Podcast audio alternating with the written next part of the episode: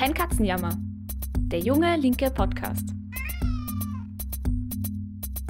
Herzlich willkommen bei Kein Katzenjammer, der junge linke Podcast. Ich bin Flora Petrik und bei Kein Katzenjammer diskutieren wir in jeder Folge politische Fragen. Wir sprechen über das aktuelle Geschehen und wir werfen einen Blick auf Debatten, die zurzeit bewegen. Der Podcast wird gemacht von den Jungen Linken. Wir sind eine unabhängige, in ganz Österreich aktive Jugendorganisation und gemeinsam arbeiten wir daran, die Linke in Österreich stark zu machen.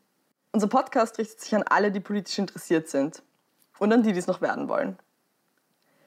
Ich sitze gerade wieder in meinem Aufnahmestudio Homeoffice, mittlerweile zurück in Wien, ausgestattet mit einer Tasse Schwarztee und bereit für unsere erste Weihnachtsfolge bei Kein Katzenjammer. Wir diskutieren ja sehr oft kontroverse Themen hier im Podcast und das Weihnachtsfest gehört da auf jeden Fall dazu. Also für die einen ist es die besinnliche, ruhige Zeit, in der man sich Zeit für die Familie nimmt und für die anderen ist es das Hochfest des Konsums und purer Stress.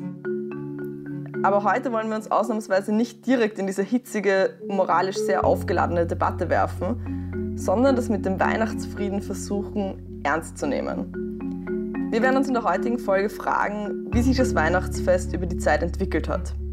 Welche Bedürfnisse und Sehnsüchte von Menschen zu welcher Zeit dahinter gesteckt haben und was uns solche Feste über die Gesellschaft erzählen, die sie feiert. Quasi eine Weihnachtsgeschichte. Wortwörtlich.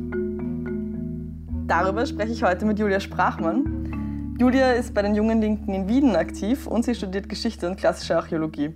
Julia, freut mich total, dass du heute da bist. Hallo, freut mich auch. Zu Weihnachten geht es ja eigentlich um ein geschichtliches Ereignis, also nämlich um die Geburt von Jesus im heutigen Israel unter der römischen Herrschaft. Dass das mit Ochs und Esel und den Königen vielleicht historisch nicht ganz so akkurat ist, das habe ich in der Schule schon ein bisschen geahnt. Aber was weiß man eigentlich wirklich über dieses Ereignis? Also was ist da wirklich passiert? Ich muss zugeben, ich stelle mir das extrem schwierig vor, das 2000 Jahre später zu rekonstruieren. Ja, oh je, das ist auch ziemlich schwierig. Und schon ganz, ganz viele Historikerinnen und Historiker haben sich ziemlich daran den Kopf zerbrochen. Weil wenn es um Jesus geht, muss man eigentlich zwischen zwei Sachen unterscheiden. Einmal zwischen den Jesus, an den Christinnen und Christen glauben, für die er am Kreuz gestorben ist und auferstanden ist und damit sozusagen die Prophezeiungen des Alten Testaments, an das auch ja die Jüdinnen und Juden glauben, erfüllt hat. Mhm. Dadurch ist natürlich klar, dass die Bibel seine Verkündigungsabsicht hat. Äh, ihr Ziel ist es, äh, die Menschen die frohe Botschaft zu verkünden. Und andererseits ist es ja, was uns heute interessiert, ähm, ist es eher so, gab es die Person Jesus von Nazareth, was hat der so gemacht? Äh, um sein Leben und so sein Wirken nachzuvollziehen, muss man kritisch mit der Bibel und ihrer Verkündigungsabsicht umgehen und manche Wissenschaftlerinnen und Wissenschaftler würden eigentlich schon so weit gehen und sagen, es hat nie einen historischen Jesus gegeben, mm, weil die außerbiblischen Quellen nicht ganz ausreichend sind, die sind oft ein bisschen wenig. Und auch viele sagen, dass die Bibel alleine als historische Quelle nicht gilt. Ich denke aber schon aus verschiedenen Gründen, dass es einen historischen Jesus gegeben hat. Und ich würde auch die Bibel per se nicht als historische Quelle ausschließen. Wenn wir nun über die Geburt von Jesus sprechen, dann haben wir als erstes mal die Bibel, haha. Und da gibt es ja vier Evangelien, nämlich Markus, Matthäus, Lukas, Johannes. Das kennt man ja auch noch aus der Schule.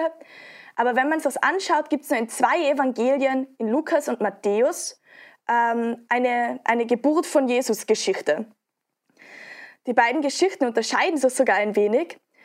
Ähm, bei Matthäus ist Bethlehem die Heimatstadt von Josef und Maria und sie ziehen erst später nach Nazareth.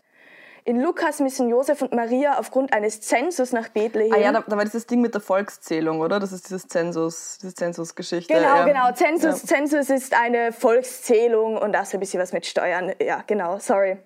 Mm. Man merkt hier, dass es anscheinend irgendwie total wichtig ist, dass Jesus in Bethlehem auf die Welt kommt. Das liegt wohl daran, dass es Prophezeiungen gibt im ähm, beim Propheten Micha vor allem im Alten Testament, weil dieser sagt, dass der Messias aus Bethlehem, aus der Stadt Davids kommen wird. Und daraus lässt sich schließen, dass die Geschichte von Jesus Geburt wenig mit diesem historischen Bericht zu tun hat, wo nun Jesus wirklich geboren wurde, sondern eher, dass es darum geht, ihn als Messias der Bibel darzustellen. Mhm. Auch ein Datum oder eine Jahreszeit wird nie erwähnt. Also Winter, 25. Dezember, wissen wir nicht aus Lukas und Matthäus. Es gibt auch noch Schriften neben der Bibel, die sogenannten Apokryphen. Das sind alte Schriften, die sich mit Jesus und biblischen Themen beschäftigen und oft auch so ganz ähnlich klingen wie die Bibel. Sie haben es nur sozusagen nie in die Bibel geschafft. Sie wurden da nie aufgenommen und wurden auch von den frühen Christen oft nicht anerkannt. In manchen Apokryphen findet man aber sehr, sehr viel über die Kindheit von Jesus. Aber auch aus verschiedenen Gründen kann man eben diese Schriften nicht als historisch akkurat äh, lesen. Lange Antwort kurz, man weiß eigentlich nichts über die Geburt von Jesus. ich finde es auch, auch voll spannend, dass das einfach manche, manche Geschichten und Texte einfach nicht in den Kanon geschafft haben. Also auch irgendwie, das ist total spannend, sich das zu, zu überlegen. Was ich mir gerade gedacht habe, du hast die frohe Botschaft erwähnt. Mhm. Das hört man ja dauernd im, im, Kontext der Weihnachtsgeschichte. Aber was heißt denn das eigentlich? Weil das hatte ja schon noch irgendwie, also das hatte ja auch Konsequenzen, diese Idee der frohen Botschaft, oder? Genau, genau. Also, un, also die Bibel der Christinnen und Christen besteht ja aus dem Neuen und aus dem Alten Testament.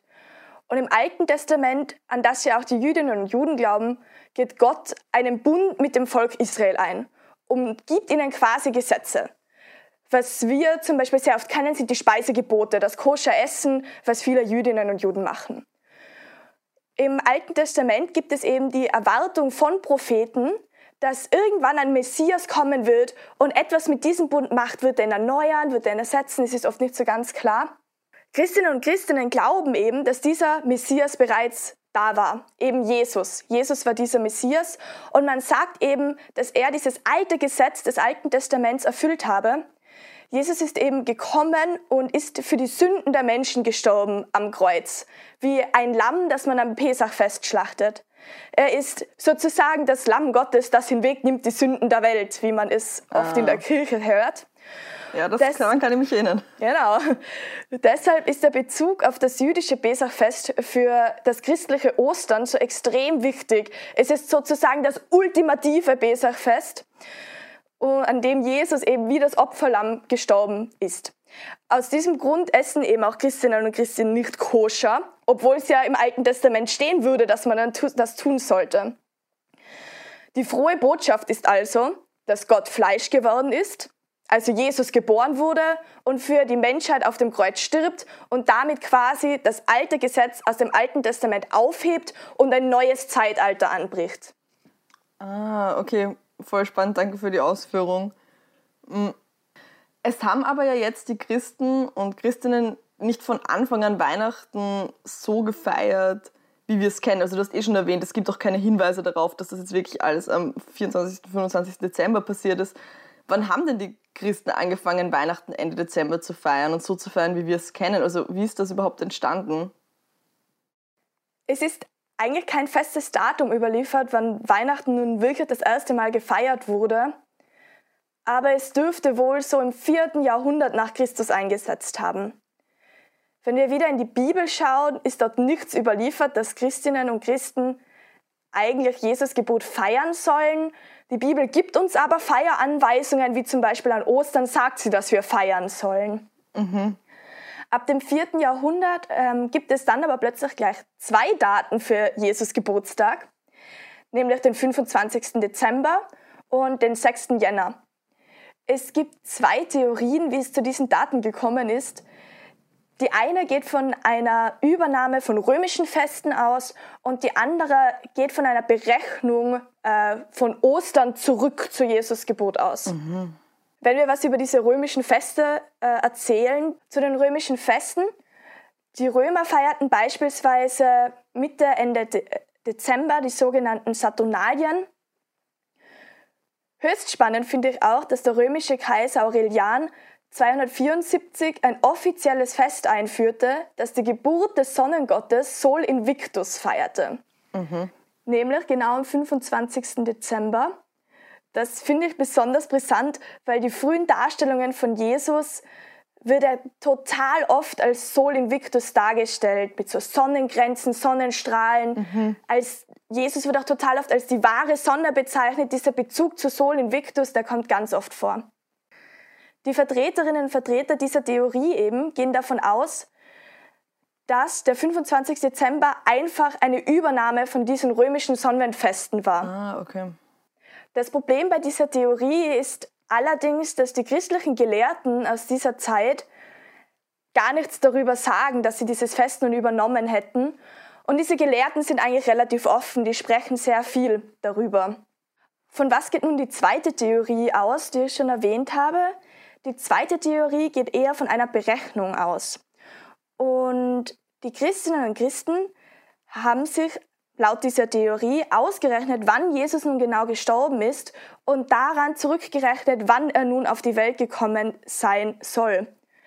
Wie wir ja davor ja schon über das Pesachfest gesprochen haben, ist da ja Jesus gestorben. Und anhand jüdischer Kalender wurde das dann auf den 25. März datiert. Mhm. Wenn man nun vom 25. März neun Monate zurückrechnet, ist man beim 25. Dezember. Aus theologischen Gründen war nämlich, ist für die Christen sehr, sehr wichtig, dass Jesus am gleichen Tag empfangen wurde, wie er gestorben ist. Mhm. Also neun Monate, man ist neun Monate schwanger, am 25. Okay. wurde dann Maria schwanger. Neun, okay. Im Osten hatte man auch die Verknüpfung von Jesus Tod und seiner Empfängnis, doch anstatt an den 25. März glaubte man hier, dass Jesus am 6. April gestorben ist. Daher feierten sie dann am 6. Januar. Und bis heute feiert beispielsweise die armenische Kirche am 6. Januar Jesus Gebot. Ah ja, macht Sinn, ja. Okay, welche der beiden Theorien stimmen nun? Diese Berechnung, diese Übernahme der römischen Festen? Und ich würde eine klassische Historikerantwort darauf geben und sagen, beides. Natürlich ist das Christentum und seine Feiertage nicht im luftleeren Raum entstanden und sie bedienen sich natürlich römischer Traditionen, das kann man vor allem in der frühchristlichen Kunst besonders gut beobachten, wie Darstellungstraditionen übernommen und mit christlichen Inhalten aufgeladen wurden. Andererseits darf man auch die jüdischen Wurzeln des Christentums nicht vergessen und mit einbeziehen, wie wichtig es für die Christen war, dass Jesus quasi als Opferlamm am Pesachfest gestorben ist. Die zweite Theorie nimmt das eben eher mit. Hm, jetzt vielleicht eine blöde Frage, aber warum machen die das? Also wie kannst du dir erklären, dass man so spät nach dem Tod von Jesus quasi willkürlich einen Geburtstag festsetzt, den man dann feiert? Also was ist so, was ist der Sinn dahinter? Was, was für eine Funktion hat das? Ja, ich finde das auch mega, mega spannend. Und ich glaube, das hängt total stark von der Institutionalisierung des Christentums ab. Weil das Christentum wurde erst über 300 Jahre nach dem Tod Jesus legalisiert und schließlich Staatsreligion etwas später. Wer über den Jahreszyklus und wie die Menschen ihn feiern eigentlich bestimmt, bestimmt auch über das Leben der Menschen. Man kann gut beobachten, wie Christen ihr Jahr gestalten, dann durch den Osterzyklus beispielsweise, durch die Gedenktage an die Heiligen und an die Märtyrer. Man wurde quasi die alten römischen Traditionen los und setzte der Zeit seinen eigenen Stempel auf. Damals war das aber kein radikaler Bruch zwischen römischer Zeit und hier kommt der Umbruch und jetzt ist die christliche Zeit. Es ändert sich eher gemächlicher mit verschiedenen Kontinuitäten und Brüchen. Okay, also wir haben jetzt viel über das Weihnachtsdatum gesprochen, also warum der 25., wie es dazu gekommen ist und die Theorien dahinter. Aber eigentlich geht es bei Weihnachten doch auch noch um viel mehr als nur um das Datum, oder? Genau, natürlich. In der Spätantike und im Mittelalter darf man sich Weihnachten natürlich nicht so vorstellen wie heute. Das wichtigste Fest für Christinnen und Christen war natürlich Ostern. Vor allem wegen den vorhin erwähnten religiösen Implikationen. Zu den Geschenken, die gab es im Mittelalter auch nur teilweise. Ganz häufig auch vom Nicolo, ganz häufig von den Heiligen Drei Königinnen. Oft wurde auch Weihnachten als Tag festgelegt, dass man seinen Grundherrn an diesem Tag Abgaben leisten musste aus hygienischen Gründen wurde eher im Winter geschlachtet als im Sommer. Also man hat oft seinen Grundherrn eher beschenkt, als dass man selbst beschenkt wurde. Okay, voll spannend. Ich merke auch selbst einfach, dass ich urlang nicht darüber nachgedacht habe, wie einfach auch vor gewissen Zeiten, wie Familie entstanden ist, nicht darüber nachgedacht habe, wie Weihnachten gefeiert wird im Mittelalter zum Beispiel. Eigentlich würde sich das jetzt für einen Zeitsprung anbieten. Wie ist es denn dann vom Abgaben an den Grundherrn leisten, zum Weihnachtsfest gekommen, wie wir es heute kennen. Okay, da müssen wir tatsächlich einen ziemlich großen Zeitsprung machen, weil das Allermeiste, was Weihnachten heute ausmacht, hat sich recht spät entwickelt. Die Idee, Kinder an Weihnachten vom Christkind beschenkt zu lassen, geht eher auf Martin Luther zurück. Okay. Bis dahin gab es Geschenke, wie ich vorher schon gesagt habe, eher vom Nikolaus oft. Und die Reformatoren, die waren ja bekanntlich eher Gegner von Heiligenverehrungen. Der Nikolaus war ihnen eher damit ein Dorn im Auge. Und das Christkind wurde quasi als Konkurrenz oder Ersatz, wie man das eben sehen will, eingeführt. Auch die Tradition dann des, Weihnachtsliedes, das man beim Feiern gemeinsam singt, hat Martin Luther eben vorangetrieben. Das Lied Vom Himmel hoch, da komme ich her, hat er sogar selbst komponiert. Vor allem in protestantischen Kreisen hat man Luther sehr, sehr lange als Erfinder des modernen Weihnachtsfestes gepriesen. Es gibt da vor allem einen sehr berühmten Kupferstich aus dem 19. Jahrhundert, der die Familie Luther bei der heimeligen Weihnachtsfeier vor dem geschmückten Christbaum zeigte. Ist wundervoll. Ganz einfach ist es natürlich dann auch wieder nicht. Und das liegt nicht nur daran, dass Martin Luther ziemlich sicher keinen Christbaum hatte. er, der ist nämlich erst Ende des 18. Jahrhunderts in wohlhabenden Kreisen aufgekommen und hat sich bei den breiten Massen erst im 20. Jahrhundert durchgesetzt. Mhm. Ich glaube eher, dass die Entwicklung von Weihnachten, wie wir es kennen, vor allem in der Entstehung der Familie, aber auch mit dem Konzept von Kindheit zu tun hat. Du hast es ja davor eh schon angedeutet. Martin Luther zum Beispiel hat mit armen Verwandten, Studenten und Dienstpersonal in einem Haushalt gewohnt. Die Idee der Kleinfamilie, also Vater, Mutter, Kind, als Zentrum des Privatlebens, hat sich da noch gar nicht so durchgesetzt. Heute ist ja Weihnachten vor allem ein Fest der Familie und speziell der kleinen Kinder. Mhm. Das Ideal der Kleinfamilie hat sich erst mit dem Aufstieg des Bürgertums ab dem 18. Jahrhundert und vor allem im 19. Jahrhundert durchgesetzt. Auch die Idee einer Kindheit, in der so etwas wie Erziehung überhaupt passieren kann und die dem Erwachsendasein entgegengesetzt ist, also so Kinder versus Erwachsen, ist ab da erst breitenwirksam geworden. Das Weihnachtsfest ist im Gleichschritt mit dieser Entwicklung zum dem geworden eigentlich, was wir heute kennen. Mhm. Und wie eng eben dieses Weihnachtsfest mit der Kleinfamilie als herrschende Institution im Privatleben und im Konzept einer glücklichen Kindheit verwoben ist, zeigt auch seine Beständigkeit. Ich finde es super spannend, weil Sozialistinnen und Sozialisten waren mit dem religiösen Hintergrund des Festes eigentlich immer unglücklich. Die Kirche war immer unglücklich darüber, dass Bescherung und Familienfest ähm, eigentlich die religiösen Inhalte verdrängen. Solche Klagen, die man heute auch noch sehr, sehr oft hört, findet man auch im 19. Jahrhundert. Trotzdem haben die Linke noch die Kirche das Weihnachtsfest verändern oder abschaffen können. Auch der Versuch der Nazis, Weihnachten durch das nordisch-arische Julfest zu ersetzen, ist vollkommen gescheitert. Ich finde, das ist so ein spannender Punkt, dass, dass du erwähnt hast, dieses Klagen darüber, dass das der wahre Kern von Weihnachten in Vergessenheit gerät, dass es das einfach schon im 19. Jahrhundert gegeben hat. Und das erinnert mich auch total an so aktuelle Debatten um, um Konsum und Kommerzialisierung, wenn es darum geht, irgendwie Weihnachten ist jetzt nur noch ein, das, der, der wahre Sinn von Weihnachten, die Besinnlichkeit geht verloren, sogar die Idee der Familie geht verloren, es geht nur noch um Kaufen, Kaufen, Kaufen. Das ist eben so ja ein, ein, ein Tenor, der sich ja durchzieht durch die Debatten aktuell. Aber das ist vielleicht eher ein guter Anlass, sprechen wir vielleicht mal über die Kommerzialisierung von Weihnachten. Der Coca-Cola-Weihnachtsmann, wir kennen ihn alle, der ist ja noch mal viel später gekommen. Aber wann hat denn das eingesetzt? Also würdest du sagen, dass diese Kommerzialisierung von Weihnachten das Ganze vielleicht noch mal so grundlegend verändert hat? Oder war es einfach eine Fortschreibung von dem, was schon davor passiert ist?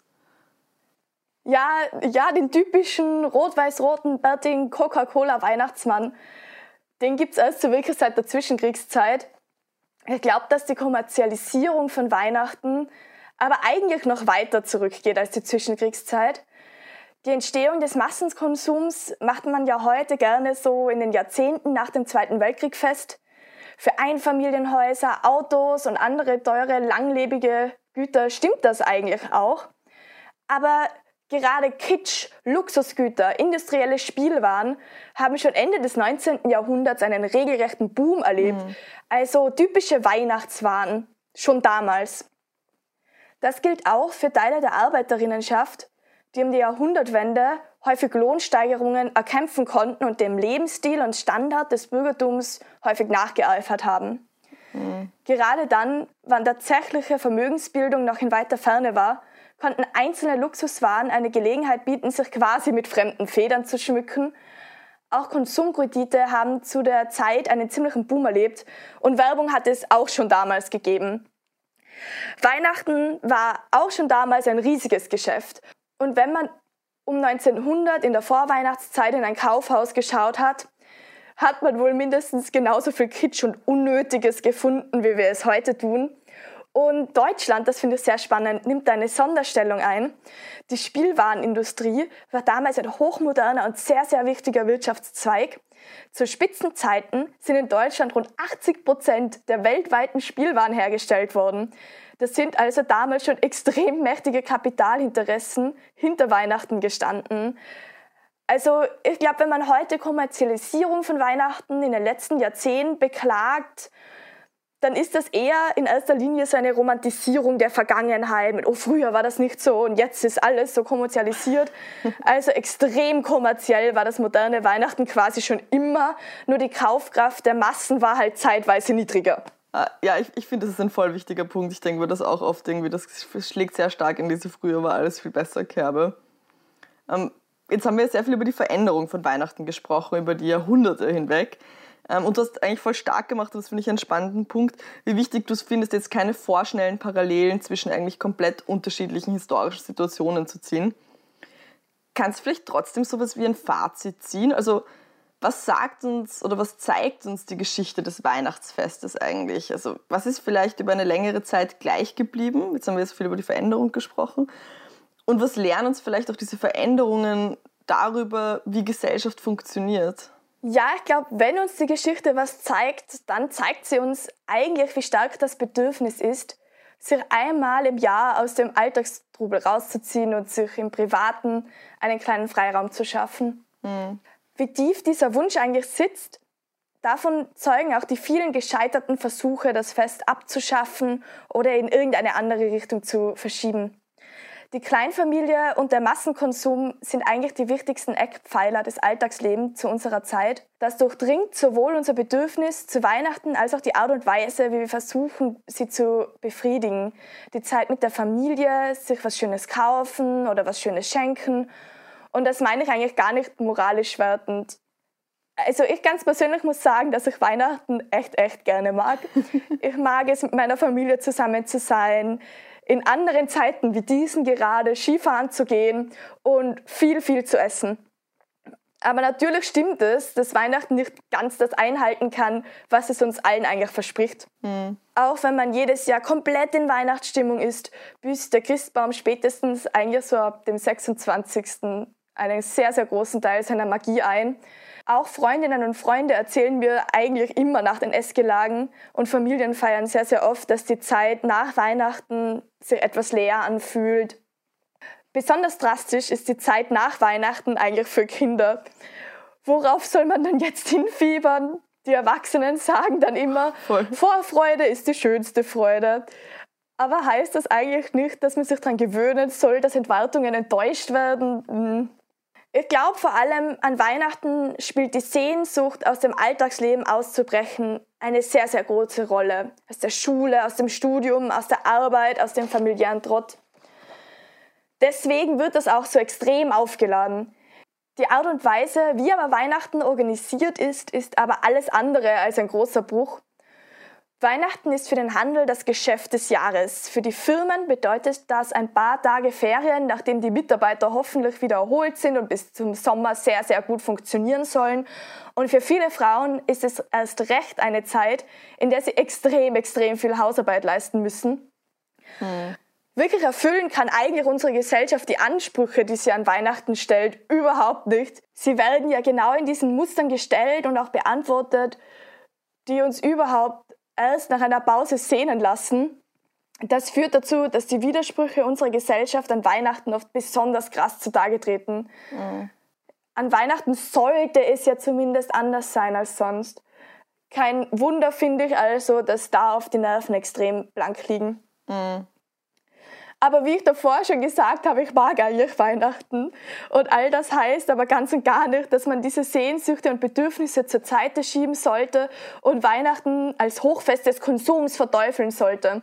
Arbeiten wir lieber nach Weihnachten weiter an einer Gesellschaft, die in der Lage ist, Feste genauso zu feiern, wie sie sich das eigentlich vorstellt und gewünscht hat. ohne den Kater danach. Zu Recht mag niemand Leute, die anderen ihre Freude madig machen. Also ich mag sie auch nicht. Ich freue mich schon auf Weihnachten und hoffe, ihr habt ein schönes Fest. Julia, vielen, vielen Dank, dass du da warst und dass du ja, dir die Zeit genommen hast, diese historische Perspektive auf Weihnachten zu entwerfen und uns ja eine Weihnachtsgeschichte zu erzählen ähm, und auch die Frage, warum Weihnachten zu beantworten. Und ja, ich kann mich dem nur anschließen und ich wünsche dir frohe Weihnachten und eine erholsame Zeit. Viel Spaß in Tirol. Frohe Weihnachten, ich freue mich auch. Die nächste Folge erscheint wie immer am Sonntag um 12 Uhr auf Spotify, auf Apple iTunes und überall dort, wo ihr sonst gerne Podcasts hört. In der nächsten Folge ähm, widmen wir uns einer Jahresbilanzierung, aber keine Sorge, es wird nicht der hundertste Jahresrückblick, den ihr 2020 ähm, gehört oder gesehen habt, ähm, sondern wir werfen einen Blick auf ein Jahr Türkis-Grün und ähm, ja, bilanzieren die, die Arbeit und die Machenschaft unserer Bundesregierung. Es wird auf jeden Fall sehr spannend. Bis dahin wünsche ich euch erholsame Ferien, schöne Feiertage und egal, ob ihr Weihnachten feiert oder nicht, hoffentlich eine angenehme Zeit und ähm, hoffentlich einen guten Start ins neue, bessere Jahr. Bis dann!